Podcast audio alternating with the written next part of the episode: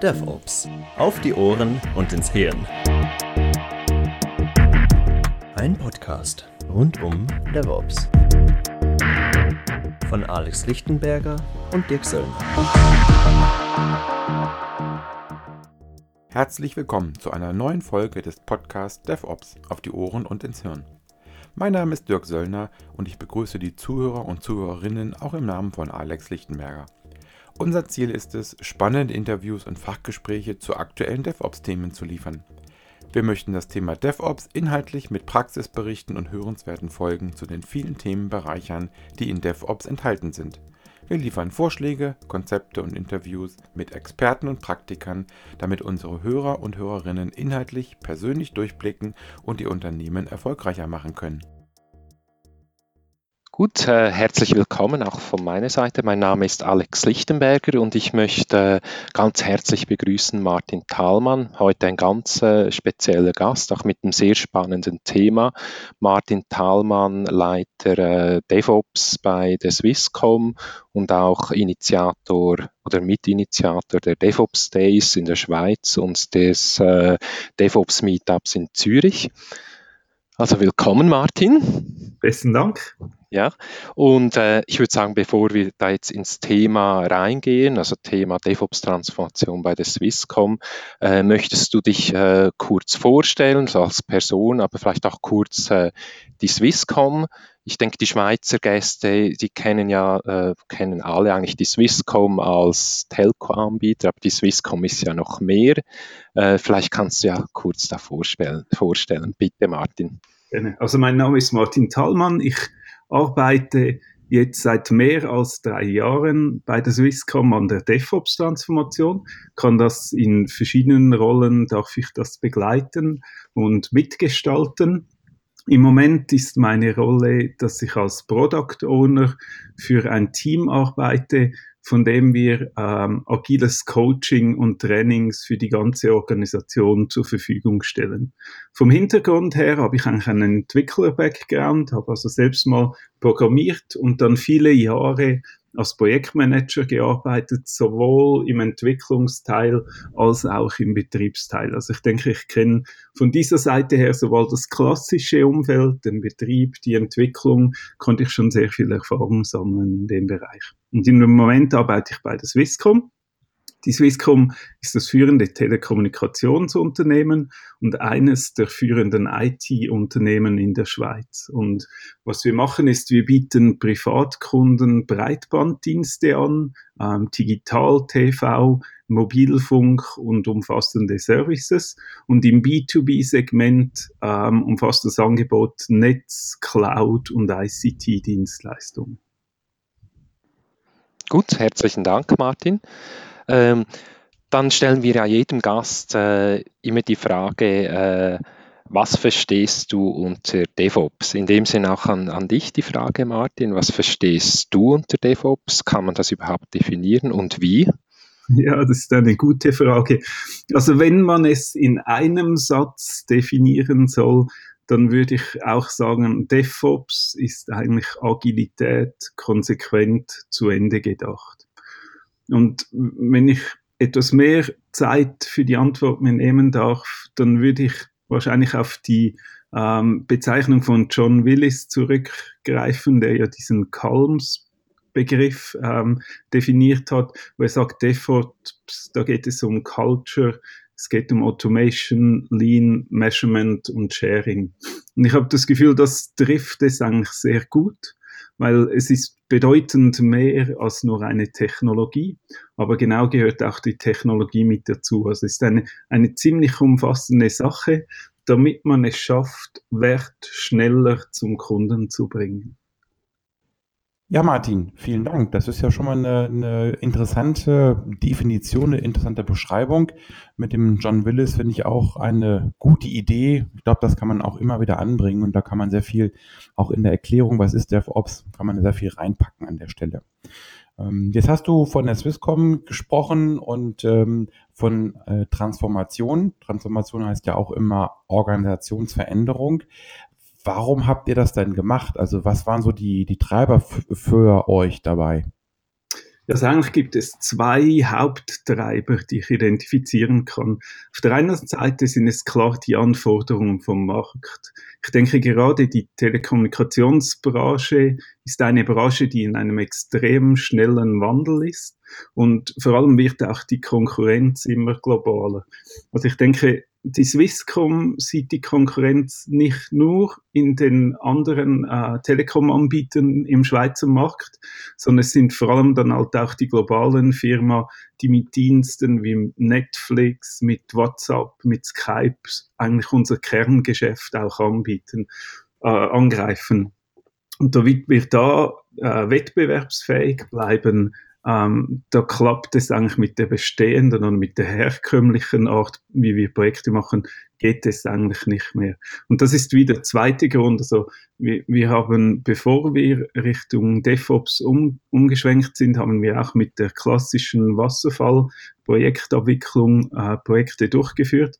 Und mit dieser klassischen Abwicklung hatten wir auch die klassischen Probleme. Das heißt, wir hatten sehr, sehr lange Projektlaufzeiten. Wir haben Fehler ähm, immer erst ganz am Schluss im End-to-End-Test gefunden. Und das Verrückte ist ja, dass dort die Fehler am teuersten sind. Also wir haben die meisten Fehler dort gefunden, wo sie am meisten Kosten verursachen es gab dann häufig die Situation, dass der Kunde nicht ganz zufrieden war mit dem, was er erhalten hat, also was von der Software geliefert wurde. Und wir konnten auch schlichtweg schlecht auf Änderungen reagieren innerhalb des Projektes. Und das waren eigentlich so die zwei Hauptgründe, weshalb wir gesehen haben, auf die klassische Art, da können wir die, können wir nicht mehr weiter erfolgreich am Markt agieren. Ja, also ich finde ich finde das sehr, sehr nachvollziehbar und es ist ja auch wichtig, sich äh, äh, über das Warum im Klaren zu sein. Man macht nicht DevOps wegen DevOps, sondern da gibt es auch einen Grund und bei euch äh, ganz klar auch eine Business-Motivation. Das eine äh, habe ich herausgehört, so Innovationsfähigkeit, aber dann auch klar so Dinge wie Time to Market. Und äh, das führt uns eigentlich so zur nächsten Frage, jetzt vor diesem Hintergrund. Wenn, äh, wie seid ihr dann das äh, äh, angegangen? Weil ich, ich glaube auch schon da äh, einige Zeit unterwegs. Was war so, so der erste Schritt, den ihr dann, oder die ersten Schritte, die ihr unternommen habt? Ja, vielleicht muss man noch vorausschicken, dass bevor wir überhaupt angefangen haben, das wirklich als Programm oder als Initiative aufzuziehen. Wir haben ja nicht bei Null begonnen, sondern wir hatten da bereits verschiedene Teams in der Organisation, die in einem sehr, sehr lokalen Fokus auch schon äh, mit Scrum oder mit Kanban experimentiert hatten. Also es ist, es ist ja nicht eine komplett neue Erfindung, sondern es basiert auf diesen bestehenden agilen äh, Prinzipien, die, die gab es schon, darauf haben wir aufgebaut. Und wir haben dann im, im 2014 haben wir damit wirklich ge gestartet, uns mit dem Thema DevOps auseinanderzusetzen. Und, und dann haben wir gesagt, okay, das klingt spannend, das klingt nach einem sehr vielversprechenden Ansatz. Und haben dann mit verschiedenen Pilotteams haben wir versucht, erste Erfahrungen zu sammeln. Also wir haben quer durch die Organisation etwa sechs oder sieben Teams gesucht und identifiziert und haben gesagt, okay, mit denen starten wir mal, mit denen versuchen wir mal diese ersten Prinzipien von DevOps anzuwenden und zu schauen, was geschieht. Und das war super spannend und ich würde sagen, von den sieben versuchten Piloten waren sechs innerhalb von sehr kurzer Zeit ähm, erfolgreich, dass wir wirklich einen positiven Effekt nachweisen konnten auch wenn wir so die, die ganz klassischen Dinge wie ein Continuous äh, Delivery dort noch nicht eingebaut haben, also sondern vielleicht zuerst nur mal an der Zusammenarbeit äh, gearbeitet haben. Okay. Ja gut, da kann man ja mal ein bisschen noch mal drauf eingehen. Ähm, wenn ihr, ja, du hast ja erzählt, dass ihr schon ein paar Teams hattet, dass ihr schon die ersten ähm, Erfahrungen auch gesammelt hattet. Ähm, habt ihr dann irgendein DevOps-Modell genommen, also irgendwo äh, out of the box irgendetwas gefunden? Oder wie, wie seid ihr dann äh, quasi gestartet, um zu entscheiden oder um zu sagen, jetzt machen wir, ähm, versuchen wir auch nach DevOps-Prinzipien vorzugehen? Ja, zu der Zeit zu dem Zeitpunkt, also es war ja doch schon einige Zeit her, da gab es eigentlich noch relativ wenig Referenzmaterial. Und das Phoenix Project, das Buch war draußen, das haben wir natürlich alle gelesen und, und uns gut mit der Person auch identifiziert.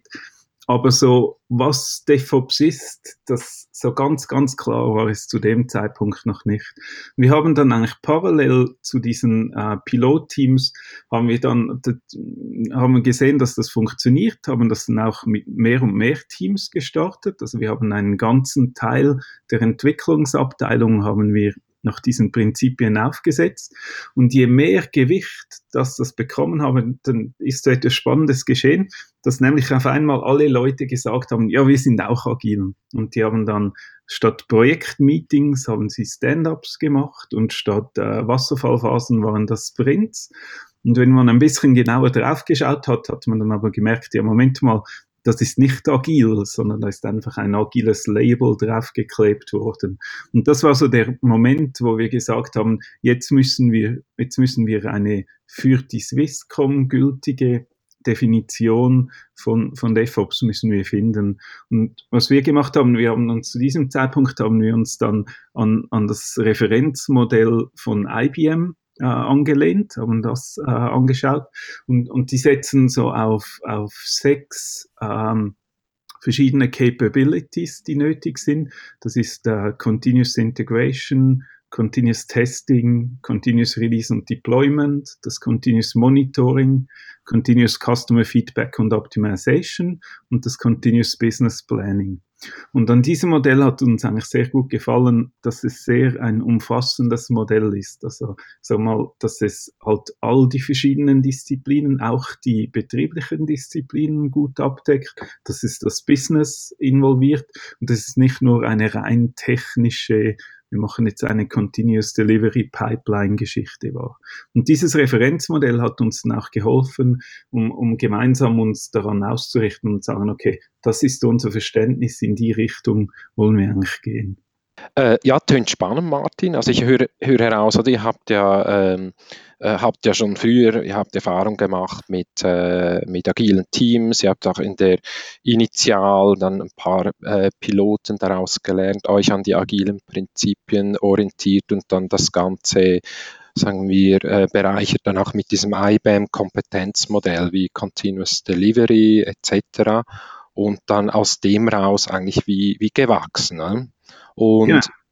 und äh, ich habe auch, äh, ich denke, da hat ja dann auch das, äh, so wenn man das Team als, als Basis nimmt, das selbstorganisierte Team, das sich dann, dann end-to-end -end schlussendlich Verantwortung übernimmt. Ihr habt euch ja dann, glaube ich, auch stark am Spotify-Modell orientiert. Ist das richtig? Das ist richtig. Wir haben dann gesagt, wir wollen nach diesen agilen Prinzipien arbeiten und haben dann überlegt, und wie können wir das jetzt am besten auch in der Organisation abbilden? Und dort waren wir der Überzeugung, oder sind wir immer noch der Überzeugung, dass eine klassische Hierarchie sich nicht so gut mit diesen agilen Ansätzen ähm, verträgt. Und deshalb haben wir gesagt, wir möchten dort wirklich einen Schritt weitergehen möchten das auch in der Aufbauorganisation abbilden und haben uns für diese Aufbauorganisation haben wir uns dann für das Spotify-Modell entschieden. Das heißt eigentlich das agile Team, ähm, das besteht bei uns zwischen sechs und, und vielleicht neun 100% assignten Personen, die fix in einem Team und genau einem Team arbeiten. Und dieses Team zusammen, das, das, das ist eine Squad dann und mehrere Squads, die thematisch am gleichen, ähm, am gleichen Thema arbeiten, die bilden zusammen eine Tribe. Und auf Stufe Tribe gibt es einen Tribe Chief. Und was von der Seite her noch ganz spannend ist, ist, dass wir gesagt haben, im SAP oder in, in der eigentlichen Hierarchie rapportieren alle Leute an den Tribe Chief. Und das führt dazu, dass der Tribe Chief eine Führungsspanne von 50 bis 125 Personen hat. Und bei einer solchen Führungsspanne ist es natürlich klar, dass dieser klassische Führungsstil mit regelmäßigen Meetings mit den Mitarbeitenden und Performance-Gesprächen und dergleichen. Das geht einfach gar nicht mehr, weil man gar nicht mehr die Kapazität dazu hat.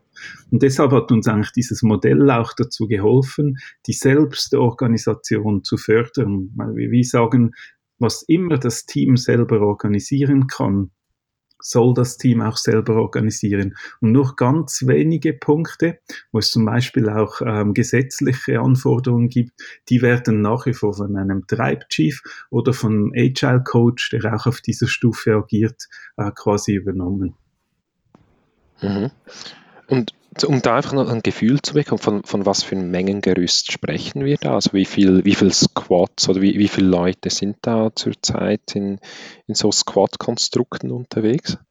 Ja, das hat, das hat auch, das ist auch gewachsen über die Zeit. Also mhm. begonnen haben wir mit vielleicht etwa 100 bis 200 Leuten, wo wir das so aufgesetzt haben. Und über die Zeit haben wir das mehr und mehr ausgeweitet und diesen April, also jetzt auf den 1. April, haben wir entschieden, dass wir die ganze Dev-Organisation, also das ganze, die ganze Entwicklung und das ganze Application Operation haben wir jetzt auf diesen Ansatz umgestellt und das sind rund 1000 Personen, die davon betroffen sind, ähm, vom, von dieser organisatorischen Veränderung. Ich glaube, was da aber auch wichtig ist, ist zu sagen, das ist die reine Aufbauorganisation. Das ist eigentlich ein, ein rein hierarchisches Konstrukt, wenn man es so will. Mhm. Ähm, was ja, wenn wir aber von Agilität sprechen, und dort ist ja dann auch die Frage, wie, wie kann man ein einzelnes agiles Team skalieren auf eine ganze Unternehmung? Und für diese Skalierung richten wir uns dann am SAFE-Modell aus. Und, und wenn, wenn man SAFE anschaut, dann hat ja SAFE die, die Überzeugung, dass wir immer uns an einem Value Stream ausrichten sollen. Also was erzeugt am Schluss Wert für den Kunden? Und dieser Value Stream ist aber Organisation oder eben dieses Silo übergreifend. Also es ist dann nicht nur die Entwicklung, die davon betroffen ist, sondern ist auch die Business Units davon betroffen und das sind auch sage, die, die reine Infrastruktur, die davon betroffen sind. Und das gibt dann eigentlich mehr die, die Ablauforganisation, die eigentlich viel stärker und wichtiger ist als die eigentliche Aufbauorganisation. Ja, und so auch die, am Schluss geht es ja um die Zusammenarbeit. Also genau. entlang des Value Streams, der dann am Schluss, äh, den ihr, mit dem ihr den Wert dem Kunden liefert dann. Genau, genau so. Ja. ja. Ja, Martin, das klingt ja ganz interessant. Ich wollte nochmal einhaken nach dem Thema oder bei dem Thema Agile Coach und Tribe Lead. Wenn ich das richtig verstanden habe, ist der Tribe Lead oder der, der Tribe Chief ähm, wirklich mit einer enormen Verantwortung ausgestattet. Ähm, hohe Führungsspanne, hohe Verantwortung. Der Agile Coach ist ihm im Prinzip gleichgestellt, also hat er eine gleiche Verantwortung, hat er eine, ein gleiches Ansehen bei euch?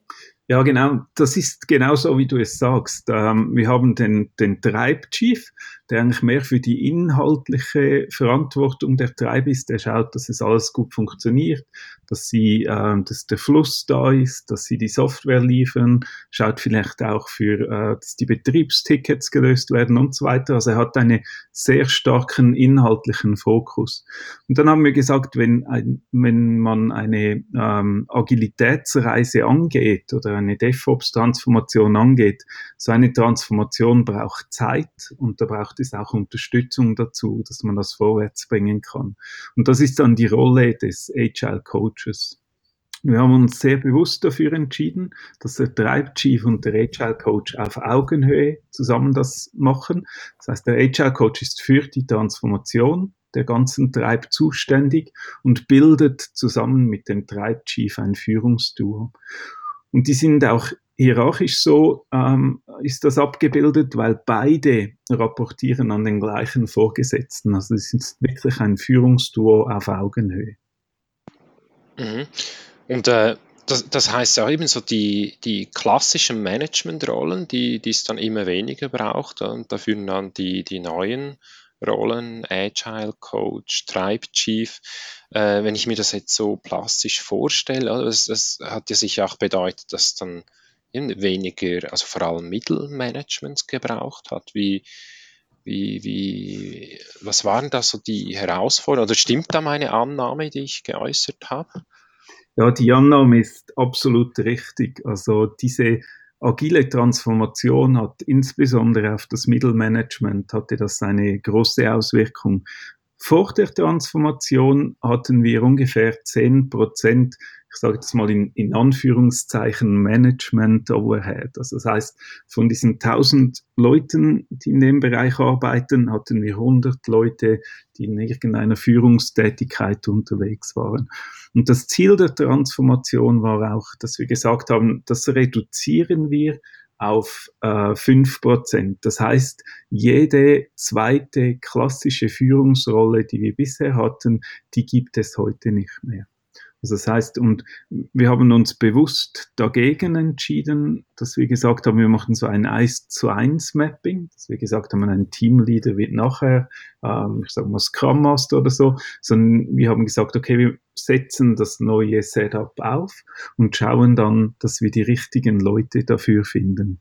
Und da gab es natürlich auch viele Leute, die sich dann umorientieren muss, mussten oder ich sage im Sinne von, dass sie jetzt eine komplett andere Aufgabe wahrnehmen. Sei es als Agile Coach, sei es als Tribe Chief oder vielleicht auch eine viel technischere Rolle wieder als DevOps-Ingenieur oder als, als Scrum Master oder Product Owner. Mhm. Ja, also die einzige Konstante ist, ist die Veränderung. Und das ist halt für das Individuum, oder man kann das als, als äh, Chance anschauen, oder einige sehen das vielleicht dann als, als Gefahr. Und ähm, ja. Genau, das, also, das ist so und, und ich glaube, das, das haben wir auch gesehen. Für die einen ist das eine extrem spannende Reise und für die anderen war es wahrscheinlich nicht nur angenehm. Das ist definitiv so habt ihr noch ein paar andere Herausforderungen meistern müssen? Also du hast vorhin davon gesprochen, klassische Projekte, klassische Probleme.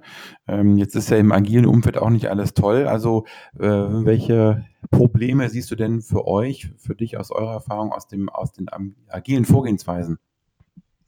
Also ich würde sagen, das Schöne an dieser Vorgehensweise ist ja, dass man eigentlich permanent wieder drauf schaut und ein Learn und Adapt macht. Und so sind wir auch in der Transformation vorgegangen. Also wir haben viele Dinge, haben wir einfach mal aus, ausprobiert in einem kleinen Team, haben geschaut, ob es funktioniert und wenn es nicht funktioniert hat, haben, haben wir es angepasst. Und so haben wir zum Beispiel auch dann irgendwann gesehen, also die Frage ist ja immer, wenn man autonome Teams hat, autonome Teams sind gut und die sind auch extrem wichtig, aber es geht nicht nur mit Autonomie, sondern es kommt, irgendwann kommt dann die Frage auch nach dem Alignment auf.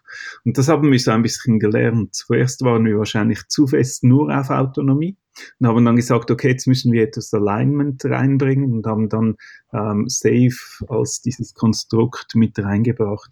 Und so denke ich schon, ähm, das ist das Schöne, dass man eigentlich permanent wieder sieht, ähm, was hat funktioniert, was müssen wir anpassen und dass man dann diese Dinge auch anpassen kann. Wenn ich jetzt die, die jetzige Situation anschaue, ähm, dann sind wahrscheinlich die größten Herausforderungen sind so die Themen, ähm, dass man, dass diese Veränderung braucht Zeit ähm, man hat so ein bisschen die Tendenz, nach einer gewissen Zeit wieder in alte Muster zurückzufallen. Und da braucht es sehr viel Ausdauer und eine konstante und gleichbleibende äh, Kommunikation und eben auch Coaches, die einem da unterstützen, dass man in die Richtung geht.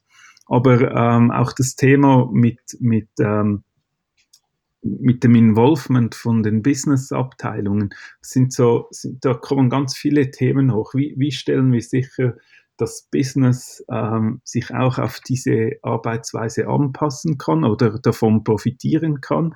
Ähm, das geht dann hin bis zu Shop-Mitarbeitenden oder Leuten, die im Callcenter arbeiten, die davon betroffen sind, wenn wir auf einmal zweimal pro Monat neue Releases in die Produktion bringen, statt wie bis anhin nur dreimal im Jahr. Mhm. Ja, also die Herausforderungen gibt es immer, aber was mir, was mir gefällt, immer so die Idee äh, vom agilen Team, dazu gehört dann auch Learn and Adapt, das heißt dann halt auch eben aus diesen diese Herausforderungen dann denen begegnen und dann äh, daraus lernen. Und dann was ich aber rausgehört, was ich spannend finde, eben dann agil wirklich im doppelten Sinn, also einerseits schon das, das agile Team, aber die Transformation selber, wie sie gesteuert wird, danach auf eine agile Art und Weise. Das, das finde ich ganz, ganz wichtig, weil gerade weil es ja eine Kulturänderung ist, ähm, da ist der Vorbildcharakter immens wichtig. Und wenn man jetzt eine agile Transformation als ein klassisches Projekt aufsetzt, dann bin ich der Überzeugung, dass das nicht funktionieren kann, mhm. sondern diese agilen Prinzipien, die müssen auch in die Transformation ja. mit einfließen. Ja, in dem Kontext würde mich, und ich denke auch die Zuhörer noch die Frage interessieren noch zur äh, bimodalen IT, oder? Weil es ja, ich denke, jede Enterprise IT oder jede Firma macht jetzt Erfahrung mit äh, oder hat schon seit längerer Zeit Erfahrung mit agilen Teams, vielleicht sogar Richtung DevOps, aber viele machen ja dann den bimodalen Ansatz. Also sagen ja, in gewissen Bereichen, äh, da macht, macht agil Sinn, vor allem dort, wo halt äh, viel Veränderungsdruck, Risiken und dann gibt es auch einen Bereich, der wird einfach, sagen wir, klassisch äh, weitergefahren. Wie steht da die Swisscom dazu?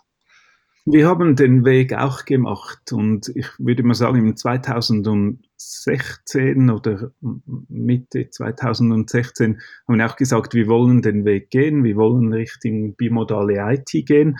Und zu dem Zeitpunkt hatten wir noch den Eindruck, dass wir mit dem agilen Teil relativ klein beginnen und das über die Zeit aber immer stärker wächst und am Schluss vielleicht so eine 70-30 Verteilung von von Agil und zu den Systems of Record sind.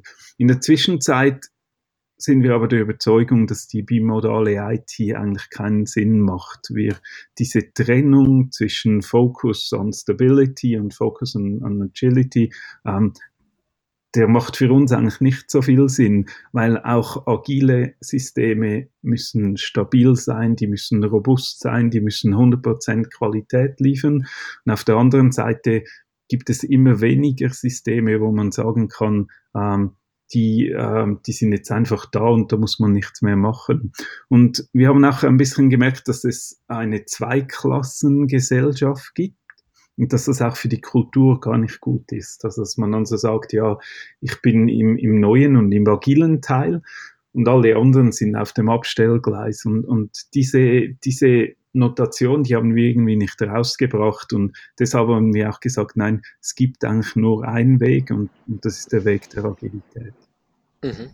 Wasser auf meine Mühlen. Ich bin ja auch ein äh, Gegner sozusagen von bimodaler IT. Also insofern freut es mich, dass ihr eu eure Erfahrungen auch gemacht habt und nachdem ihr die Erfahrungen gemacht habt, ähm, zu der Entscheidung gekommen seid, oder zu der Einschätzung gekommen seid, hm, bimodal IT macht keinen Sinn, wenn man es wirklich richtig macht. Und was ich auch interessant finde, ist die Aussage, dass natürlich auch agile Teams auch Stabilität liefern müssen und das auch können. Also es ist ja jetzt ja nichts Besonderes, äh, zumindest aus meiner Sicht, wenn ich agil entwickle und Betrieb mit dazu nehme, also DevOps, dass ich dann eben auch wirklich ähm, schnell liefern kann, schnelle Zyklen habe und trotzdem Stabilität, ich sage mal, ins Team natürlich reinbringe und auch in die Applikation, die ich bereitstelle, den Service.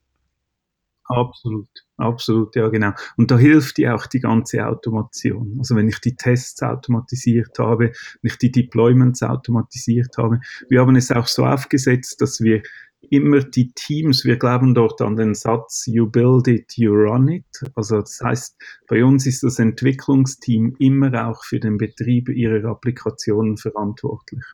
Und, und mit dieser Aufteilung braucht man keinen Handover in den Betrieb mehr. Und mit dieser Aufteilung bedeutet das aber auch, wenn ich etwas falsch oder wenn ich einen Fehler in der Entwicklung mache, dann sehe ich direkt die Auswirkungen im Betrieb und kann daraus lernen und kann es dann das nächste Mal wieder besser machen. Mhm, ja. Ich meine, es ist ja auch ein äh, bisschen, also einfache Psychologie, oder? Wenn ich natürlich jetzt, wenn ich, äh, klar, ich kann agil arbeiten, ich bin im Dev-Team, aber wenn ich sage, ja gut, betreiben muss es ja dann ein anderer und das ist mir egal, wenn es dann nicht so stabil ist. Aber wenn, wenn, wie du sagst, you build it, you run it, oder? Dass man dann wirklich als Team Verantwortung übernimmt, dann überlegt man sich eben zweimal, oder? Ob das, was man baut, das äh, auch bezüglich Stabilität und man übernimmt dann wirklich die End-to-End-Verantwortung. Das, äh, ja. Da, da geschehen dann auch ganz spannende Sachen, wo man, wenn man die Teams dann oder als wir die Teams neu aufgebaut haben und die Leute zusammengesetzt haben, wo zum Teil Leute aus dem Betrieb eigentlich vorher gar nicht mit den Leuten aus der Entwicklung gesprochen haben.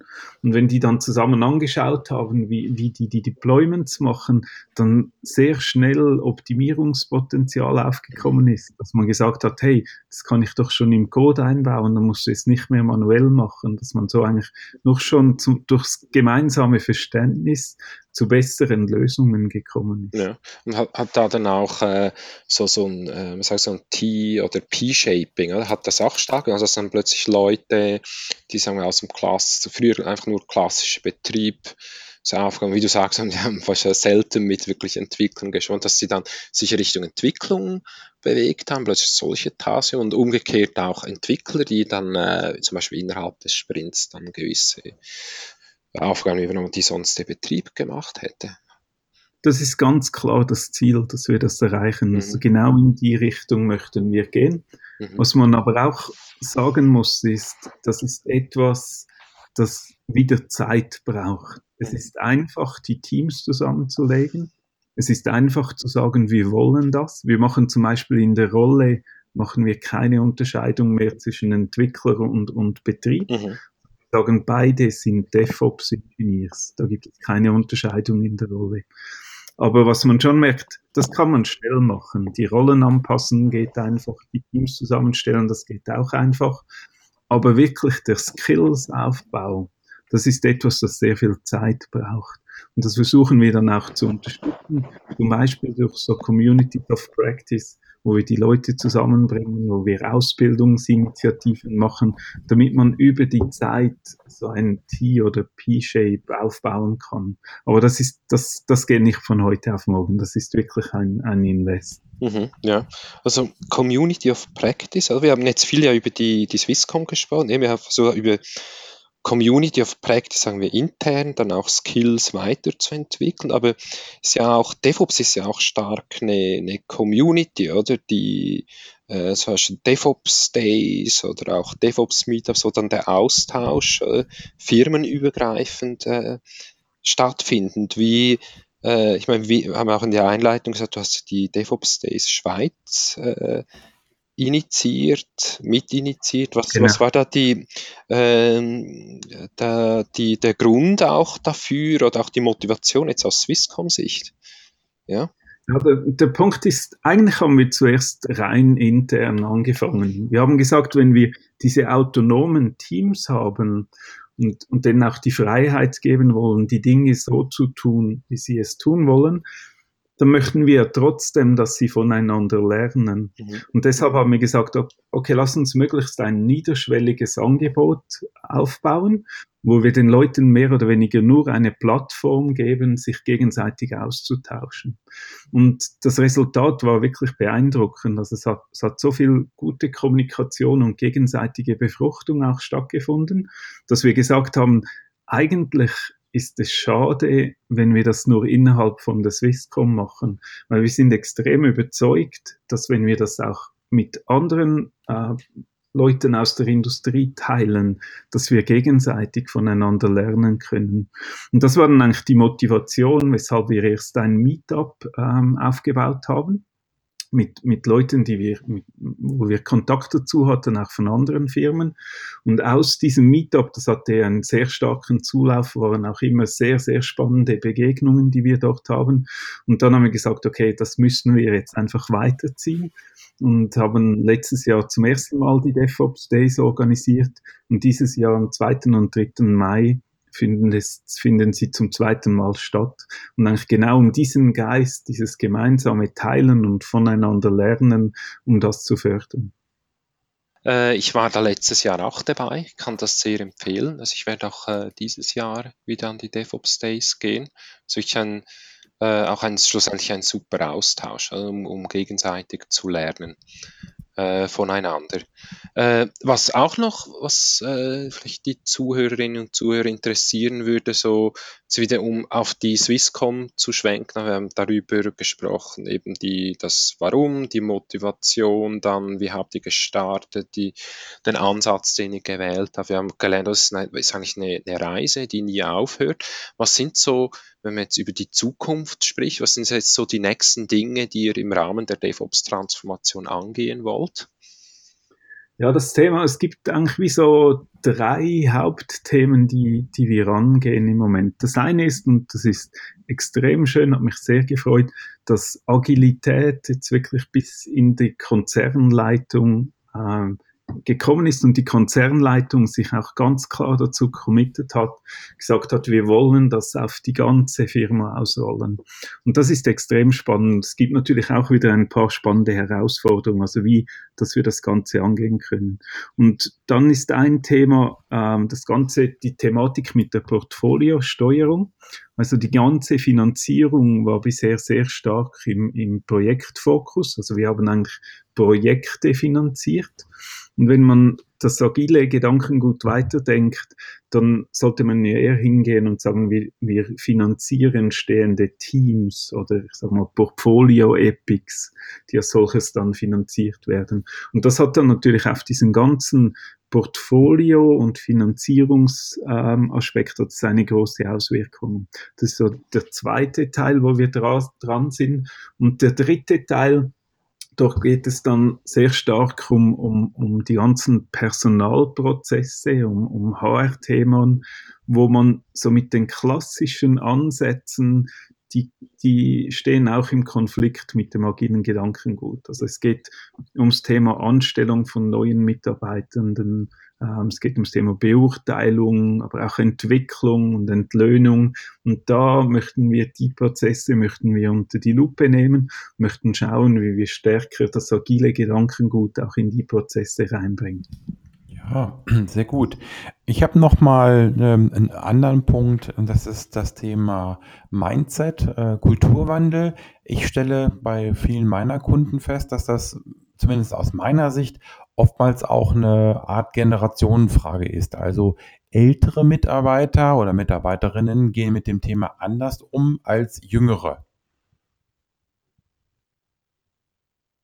Ich bin mir am überlegen, ob ich dem zustimmen kann oder nicht. Ich glaube, ich glaube, ich glaube, ich würde es nicht so pauschal sagen. Ich habe ich habe vieles erlebt. Ich habe schon ältere Mitarbeiterinnen und Mitarbeiter erlebt, die mit, mit Freude und, und als Vorbild eigentlich den agilen Weg gegangen sind.